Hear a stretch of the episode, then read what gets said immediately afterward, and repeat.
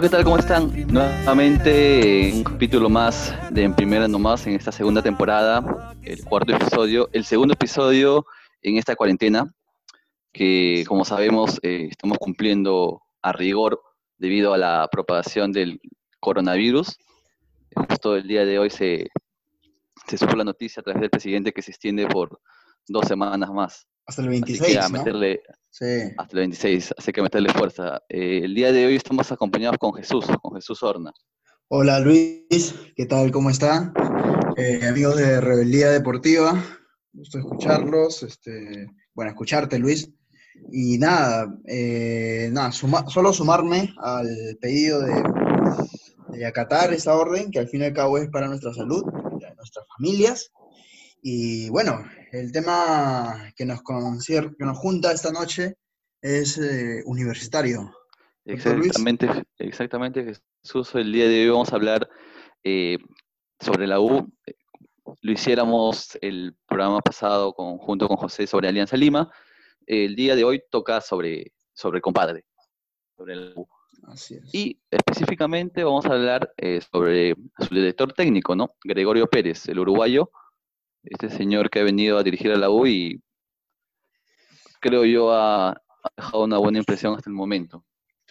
Sí, de verdad, eh, Luis, mira, cuando se mencionó, tú también bien sabes, cuando se mencionó el nombre de Gregorio Elso Pérez Perdigoni, tal cual, eh, no lo tenemos mapeados acá en Perú. Cierto, sí. Em, el periodismo deportivo, no, mucho menos la, prensa, la, gente, hinchas, etc.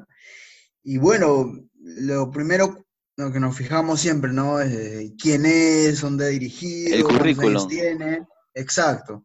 Y hubieron dos factores que una, fue una primera, primera impresión que no gustó que fueron el hecho de que había, había estado, no había dirigido hace un, largo tiempo, en 2010, en sí. 2010, ¿no? Y que por su edad, y también se le calificó por el hecho de la edad, ¿no? Dijeron, no, este... no está actualizado. exacto. Eh, claro. tiene 10 años eh, inactivo y después, y también la edad, o sea, como que no va a tener eh, la energía, ¿no? Entre paréntesis, para, para congregar al grupo de la U y juntar este club que realmente a gritos pide la, o sea, necesita campeonar, porque ya va, ya va mucho, mucho tiempo sin, hacerlo. Entonces, eso diría que fueron los dos, los dos primeras impresiones de Gregorio Pérez cuando ni aún había pisado el aeropuerto Jorge Chávez. Sí, justamente, y es más, ¿no? Llevaba un año sin dirigir, ¿no? Antes de llegar al Perú, todo el 2009 no dirigió, su último equipo fue el Santa Fe de Colombia, eh, de Gregorio Pérez, y como tú dices bien, la prensa tenía esos reparos, ¿no? Un hombre de edad, ¿no? De edad eh, bastante mayor, ¿no? 72 años, uruguayo, creo que eso era principalmente su, su cartel, ¿no? Uruguayo, con todo lo que significa eso.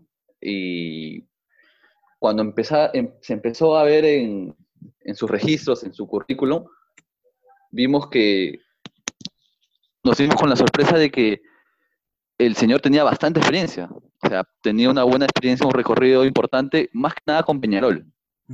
¿No? Tenía un, había sido cuatro veces campeón con Peñarol, ¿no? En, en, el año de los 90, y creo que la principal ¿cómo decirlo? La principal característica o lo que más llamó la atención fue que había sido director técnico de Pablo Benchea, justamente el director técnico de, Alianza Lima. El director había sido director técnico justamente en la época dorada de Peñarol, donde tanto eh, Pérez como Bengochea en el campo y Pérez en, el banco habían sido campeones de, del fútbol uruguayo en cuatro años seguidos. Así es. Como nos, acá obviamente los peruanos nos encanta hacer una siempre buscarle el, lado del, novelesco, de la historia, recabar en la historia, justamente eh, muchos pensamos, mucha gente ligada al fútbol, pensamos en cómo va a ser ese clásico, ¿no? Ese encuentro, ¿no? Claro. Es más, en una, conferencia de prensa eh, le preguntaron a Bingochea sobre su opinión de la llegada de, eh, de Goyo Pérez, como le gusta que le digan, y él dijo que era, es como un hermano mayor para él, ha sido su entrenador, y las personas, la prensa, esperaban eh, muy alegremente ese encuentro, ¿no? Ese encuentro, lo que fue el primer clásico, todavía eh, vamos a llegar ahí más tarde, pero eh, fue una, una bonita manera también de, un reencuentro de amigos, de gente de fútbol, ambos muy conocedores, y así fue como, como llega Gregorio Pérez en enero. Claro, y, y representantes del estirpe uruguaya, ¿no? Del estirpe charrúa, y creo que ahí radicó el primer paso para identificar el perfil que tenía Pérez, ¿no? O sea, cuando, con la llegada de Pérez, creo que estaba claro a qué iba a jugar la U. O sea, nadie esperaba un juego atilado, eh, un tiki-taka o mucha posición de balón. Creo que justamente, al, es más, al, ser catalogado como el maestro de, o el profesor de Bengochea, más o menos uno esperaba un fútbol similar, ¿no? Bastante directo, ¿no? Que aprovechaba la pelota parada, eh, bien parado atrás, ¿no?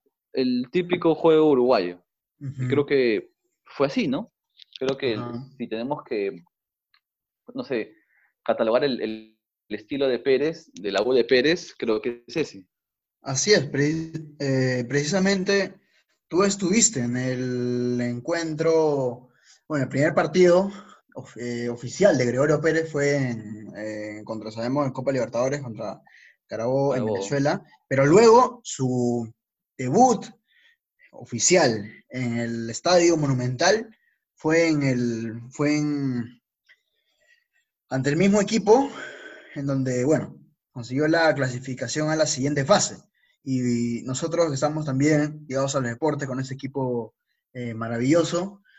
A ti te tocó eh, estar ahí en el momental. ¿Qué, ¿Cuál fue esa primera percepción del equipo, de lo que te esperabas, eh, de lo que te sorprendió del, del planteamiento de Gregorio Pérez? Estrictamente de lo futbolístico, ¿no? Y porque luego ya sabemos que aprovechaste bien las fotitos ahí.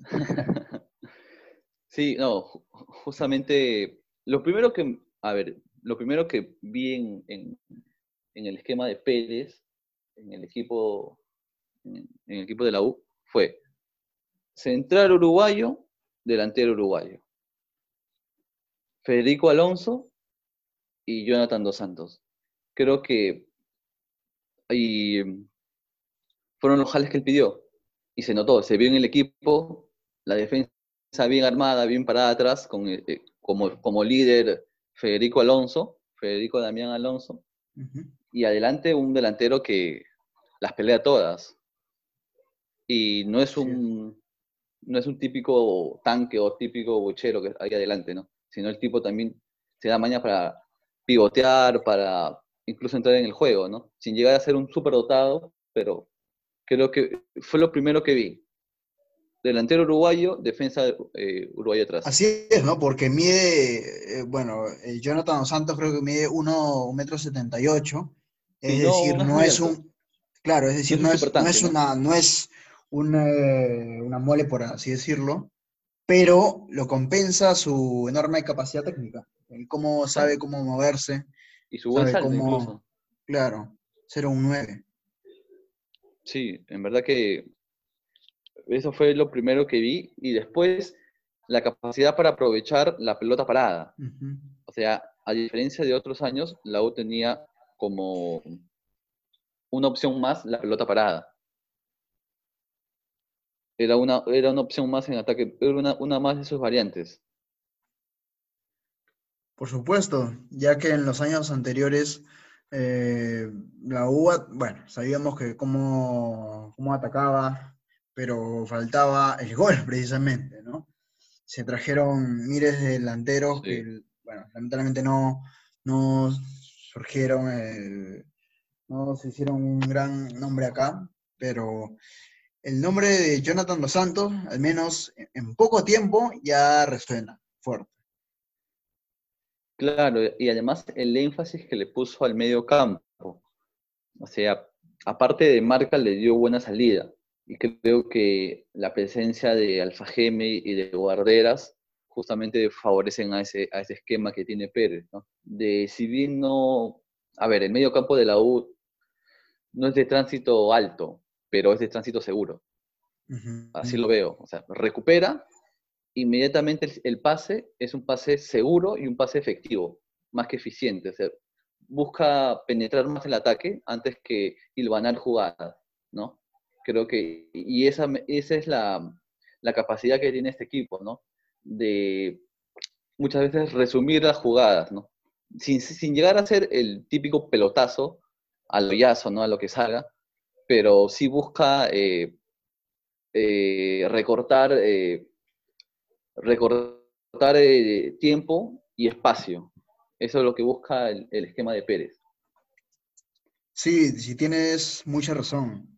En efecto, y si lo pudiéramos también ver en el sentido de la palabra esa, la palabra del pelotazo, podríamos decir que la U hace un, aprovecha a ras del piso, ¿no? La cambia de líneas muy rápido, eh, siempre está pensando, habilitando de forma efectiva a los delanteros, y digamos que la intención con el pelotazo bueno, se comparte, comparten el hecho de ambos eh, llegar al ataque lo más rápido posible, sin embargo, em, digamos que estéticamente se ve mejor que la pelota esté a ras de, a ras de campo y no que, pase mucho tiempo en el aire. Y además de, a ver, a diferencia del año pasado, el U este año tiene variantes. O sea, tiene también este juego, pero por ejemplo tiene un nombre como Donald Millán, que por ejemplo en ese partido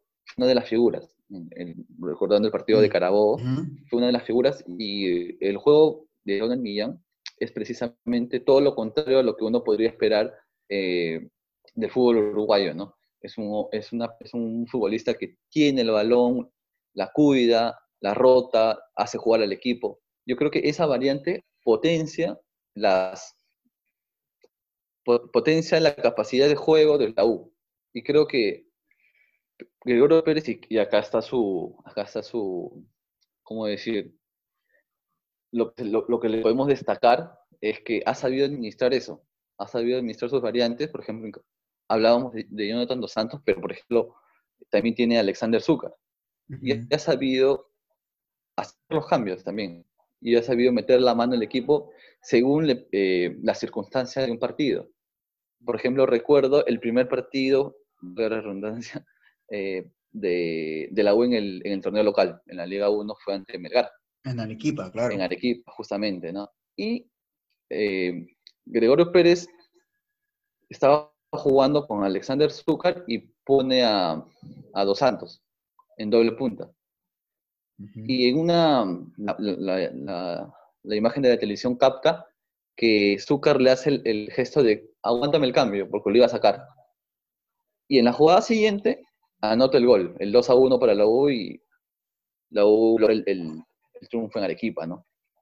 Y yo creo que esa, ese saber administrar los recursos que tiene su equipo es, lo, es la clave, creo yo, de, del éxito de un entrenador.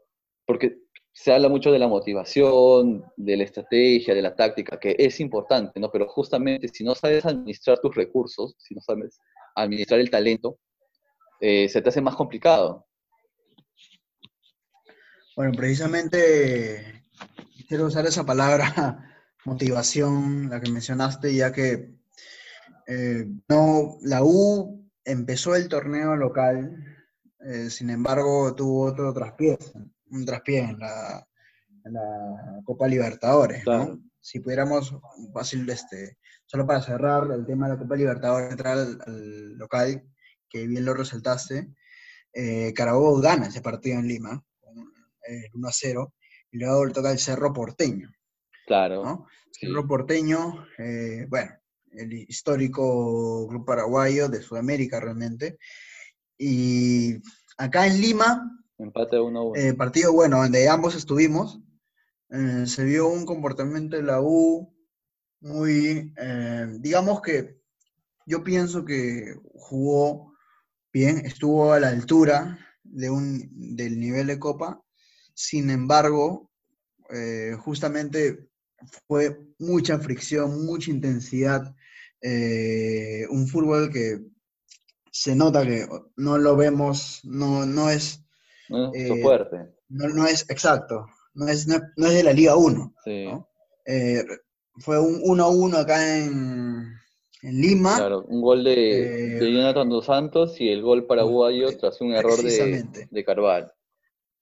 Sí, ¿no? Carvalho, que nunca suele cometer a veces estas desatenciones, bueno, es un gran arquero, pero esta vez, bueno, le, pasó como le pueden pasar a todos y, bueno, costó quizá, eh, eh, podría decir incluso la, costó mucho, pero bueno, son cuestiones que ah, se deben eh, aprender, ¿no? Y luego ya fue a un, eh, a un defensor del Chaco, No, no, no. Sí, a, la- hinchada a, la, lo- a la- a la nueva olla fue. a la nueva olla. Sí.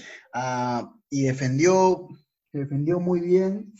Yo resaltaría, ya que todos sabemos el resultado eh, final de, Sí. quedó eliminado 1 a 0, es un, Cayó. es un equipo peruano que vivió, vivió y jugó el partido hasta, hasta el pitazo del árbitro. Claro. Ya que tú seguramente estarás de acuerdo conmigo que, vamos, la gran mayoría de equipos peruanos en, en torneos internacionales más tiende a eh, tirarse para atrás o a veces no eh, especular qué puede suceder, eh, a sobrevivir el partido, a Claro. sufrirlo. Ahí A está, una sufrirlo, palabra sí. más. En cambio, yo en ningún momento sentí en ese, en ese partido de vuelta a la U siendo sometido. Bueno, bueno, bueno de hecho tuvo más eh, ocasiones el, el Cerro Porteño, pero no, no, o sea, no vi al- a la U bajar los brazos en Claro. ningún momento. Tendríamos que usar otra, ese, golazo y bueno, ahí quedó, ¿no? tendríamos que usar otra palabra, ¿no? Que se, que se suele usar mucho en esas ocasiones. La U lo compitió. Exacto. ¿no? sí. La U compitió, compitió la serie. Ese partido y más que nada la serie. Y eso, eso el hincha lo reconoció bastante, ¿no? Pese a la, al trago amargo de, la derrota y la posterior eliminación, creo que el hecho de que el equipo de Pérez haya, haya, haya competido, haya disputado su clasificación y la haya luchado y, y haya, por así decirlo, usando otra frase, otra frase muy conocida, vendida cara a su derrota. Creo que el hincha le, le reconoció bastante eso al equipo y por ende bastante a, a su director técnico, ¿no? Que había logrado, luego de mucho tiempo, que el equipo primero avanzara de fase, o sea, la U avanzó una fase eh, derrotando a Carabobo, que eso además de el éxito futbolístico, eh, generaba un ingreso importante en cuanto al económico, que eso también fue bastante importante para, y más a un club como la U, eh, un, un, un club concursado, o sea, sí significó bastante esa clasificación en lo deportivo y en lo económico, y ya posteriormente contra Cerro Porteño se sabía que iba a ser difícil, pero aún así la U lo compitió Ujú. eh, disputó mucho y bueno, como tú dices, no cayó 1-0, pero creo que no se puede hablar de una, una participación vergonzosa ni nada por el estilo. Exacto. Eh, y bueno, luego ya eh, viene lo que es la Liga 1, la primera, nuestra querida, eh, nuestro querido torneo peruano, y la gran deuda que tiene la U, eh, ¿no, Luis? Ya son, ya desde Siete años, el 2013, Son exacto. siete años. Del 2013, eh, con Ángel Comizo, que se consiguió la última estrella, la 26. Y bueno, han pasado una serie de entrenadores, acá te hago el recuento, recuento bien rápido. eh, Silvestre, Del Solar, Ibáñez, eh, volvió eh, Silvestri, Luis Fernando Suárez, el colombiano, Roberto Chale, Pedro Troglio, Javier Chirinos y eh, Nicolás Córdoba. Y Comiso. Posterior regreso de, exacto, posterior regreso de Comiso, ¿no? Entonces, seguro escuchas esos nombres, acá los hinchas cremas que nos escuchan también recuerdan esos nombres y no son, eh, no son momentos tan bonitos, ya que más allá que en algunos, eh, algunos años haya ido mejor, eh, no se logró el objetivo, ¿no? Un objetivo que se está alargando mucho más. Justamente, ¿no? O sea, si bien algunos de los técnicos mencionados tuvieron eh, alguna buena racha, pero por ejemplo, Chale disputó el título, llegó a las semifinales del, 2016, pero como sabemos, a un club como universitario lo que se le exige es campeonar, ¿no? O sea, a la U siempre se le va a exigir campeonar. Esa es la, esa es la meta, eso es lo que quiere el hincha, ese son lo eso es lo que deben querer los jugadores. Y por ende, como tú mencionas, son siete años, y yo creo que esta temporada, si bien todavía es algo prematuro, creo que se ha renovado y creo yo con, con razones de causa la fe en el hincha o la confianza en el hincha, para no usar esa palabra. Sí, la, fe, la fe es lo más importante. lo, más, lindo de la vida. No, eh, para, o sea, yo creo y veo eso, ¿no? Que la confianza, y, y es algo a ver, es algo que abarca todo, ¿no? La confianza en los jugadores y en el hincha, ¿no? O sea, porque también es importante. O sea, yo veo que ahora el equipo, el equipo crema sale a la cancha con otra actitud, ¿no? Eh, muchas veces, incluso eh, en los últimos años, era como que vamos a lucharla, ¿no? Vamos a ver qué sale. Pero creo que este año la mentalidad es otra y por ende la, la confianza del hincha y el apoyo del hincha es, es, bueno, ¿no? Porque incluso durante este, este periodo de sequía, ¿no? En cuanto a títulos, o sea, es más, la U tuvo problemas con el descenso, ¿no? Tuvo problemas con el descenso y fue un momento duro, ¿no? Yo creo que ahora el, el hincha vuelve a, a, tener esa esperanza, ¿no? De poder ver a su, a su equipo campeón, pero bueno, eh, esta cuarentena ha paralizado ¿no? el, el buen, el buen ritmo que tenía el, equipo crema. Claro, el, buen fútbol que veíamos también en la, en la Liga 1. Y eso no, en realidad es incierto. Lo primero es la salud, realmente, pero eh, aún no se sabe o sea, de qué manera regresaría el fútbol. Por, puertas cerradas o por ahí leí, gente, lo cual no sería lo ideal, pero... Claro, por ahí leí que a partir de, de, julio se podría eh, reiniciar, pero puertas cerradas. Pero, por otro lado, eh, una declaraciones de, de Infantino, el, presidente de la FIFA, que no iba a haber fútbol en ningún continente hasta que se encuentre la cura para el, para el COVID-19. Eh, me parece una medida radical, pero creo yo bastante razonable, ¿no? Así es, porque también, o sea, el fútbol también es un, es un trabajo, definitivamente, y los, los clubes, si bien es cierto, por este tipo de magnitud, eh, pueden jugar a puertas cerradas, pero eh, imagínate lo feo que sería eh, un campeonato total a puertas cerradas el resto del año o por varios meses, ¿no? Y también los clubes locales, recibir un monto, ¿no? Que es el estadio, lo que es lo que implica un gasto. Y si no hay, si no va hincha, también es algo que, exacto, se pueden resentir eh, el club económicamente. Pero bueno, ya volviendo al tema de, Gregorio Pérez, vamos a repasar un poquito los números hasta esta para. A ver. Son, mira, son 13 partidos jugados, contando amistosos, Copa Libertadores y Liga 1. ¿no? Seis victorias. Tres partidos empatados, cuatro derrotas, 18 goles a favor, 16 en contra una diferencia de más dos. Y bueno, en disputa, si todos los partidos eh, fueran bueno, oficiales o de puntaje, serían 21 eh, sobre 39. es un trabajo, eh, podríamos decir, positivo. Antes positivo, muy positivo, ¿no? Sí, sobre todo, está en el, en la, no, no, es, líder del torneo, pero está entre los tres primeros, ¿no? Claro, sí. tres puntos de líder Alianza Universidad. Y empatado en el segundo lugar con Ayacucho y Binacional, si mal no recuerdo. Claro, entonces, eh, la Liga 1, yo pienso que hay razones de sobra para que eh, los hinchas de la U que nos están escuchando puedan, puedan eh, tenerle, ir a apoyar al equipo, que tenga una buena excusa para cuando regrese esto, prender el televisor, estar ahí, pendientes. Ahora, para alguna manera, los medios de comunicación y los propios futbolistas, ¿no? Visto que están haciendo estas a través de las redes sociales, comunicándose con sus seguidores, en el Instagram hay transmisión en vivo.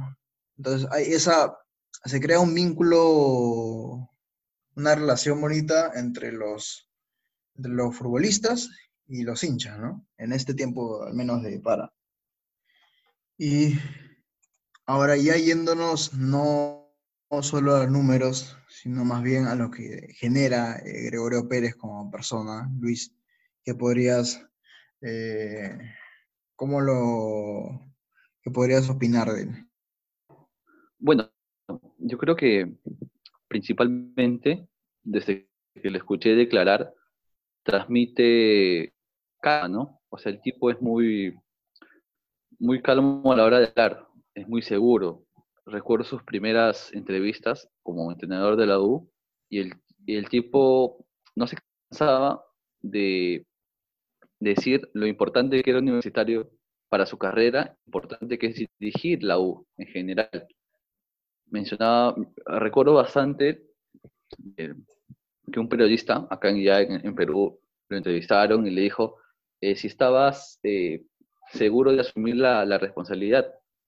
Y su respuesta fue categórica, ¿no? Su respuesta fue, tú no nacías y yo ya sabía la importancia del universitario. Sí, exacto, sí, sí. Y fue una frase que, que caló bastante en, en, la, en la prensa en general y, obviamente en la hinchada. Y eso habla de que el tipo la tiene clara. Y además también dijo una frase, dejó una frase, eh, que a él la pasión no se le ha pagado por el fútbol y en general por dirigir. Yo recuerdo eh, en el partido contra Carabobo, no, en el partido contra, contra, Cerro Porteño, en la jugada del gol, el centro de Hover y conecta de cabeza a Jonathan Santos. La televisión lo graba a Gregorio Pérez haciendo el gesto del cabezazo. Imitándolo, ¿no? Imitando, claro, o sea, como si él estuviese en el área para conectar de cabeza. O sea, eso te habla que el, tipo, el, señor, pese que tiene 72 años, eh, sigue como, como un niño apasionado por el fútbol, ¿no? Que entra a la cancha, ve a, ve a la gente, ve a la hinchada, ve el verde y lo hace feliz, le hace feliz todo esto. Y eso habla muy bien de él, ¿no? O sea, fuera de que su trabajo hasta ahora viene siendo positivo, de que es un profesional, de que hasta ahora en las declaraciones nunca se, se ha sobredimensionado o se ha exasperado, ¿no? Tiene, tiene eso y me hace recordar bastante a justamente a Bengochea y ya vemos que de dónde sacó Bengochea eso, ¿no? Porque creo que es, es, muy importante porque cuando tú hablas, cuando tú te diriges, ¿no? cuando tienes una conferencia de prensa, no solamente le hablas a los periodistas o a la hinchada, sino también hablas al plantel. Y absorber toda la, toda la presión y toda la carga y darle confianza con tus palabras hacia la prensa, y más en un equipo grande, creo que blinda al, equipo, ¿no? Y hace que el jugador eh, responda y sacrifique mucho más por su técnico. Y yo creo que eso ha logrado, ese, equilibrio, lo ha logrado Gregorio Pérez. Creo que sus jugadores cuando salen a la cancha salen a matar por, por su técnico, porque saben que los avala desde el banco y, nunca los va a, a, criticar o condenar en, en, público, ¿no? Creo que eso es bastante importante. Es más, es más importante eh, por cómo es el jugador peruano. El jugador peruano, por así decirlo, es muy mimado, ¿no? Le gusta el, el apadrinazgo, no sé si decirlo así, porque de repente suena feo, ¿no? Pero le gusta eso, ¿no? Que la relación con su técnico sea de padre-hijo, que me entienda, ¿no? Tiene eso el jugador peruano, ¿no? Por eso Bengochea tuvo éxito en su momento, no sé, pues Freddy Ternero tuvo éxito, Juan Carlos Fablitas, ¿no? Pero bueno, por lo general el, futbolista peruano tiene eso, ¿no? Es muy mimado. Y creo que Gregorio Pérez identifica eso, sabe en qué fútbol está, sabe con quiénes trata y logra el equilibrio, ¿no? Porque también sobrepasarse en eso también se degenera, ¿no? Cuando le das demasiada confianza, demasiada, ¿cómo decirlo?, apertura a los jugadores, mucha libertad, también eso, eso ocasiona que te juegue en contra, ¿no?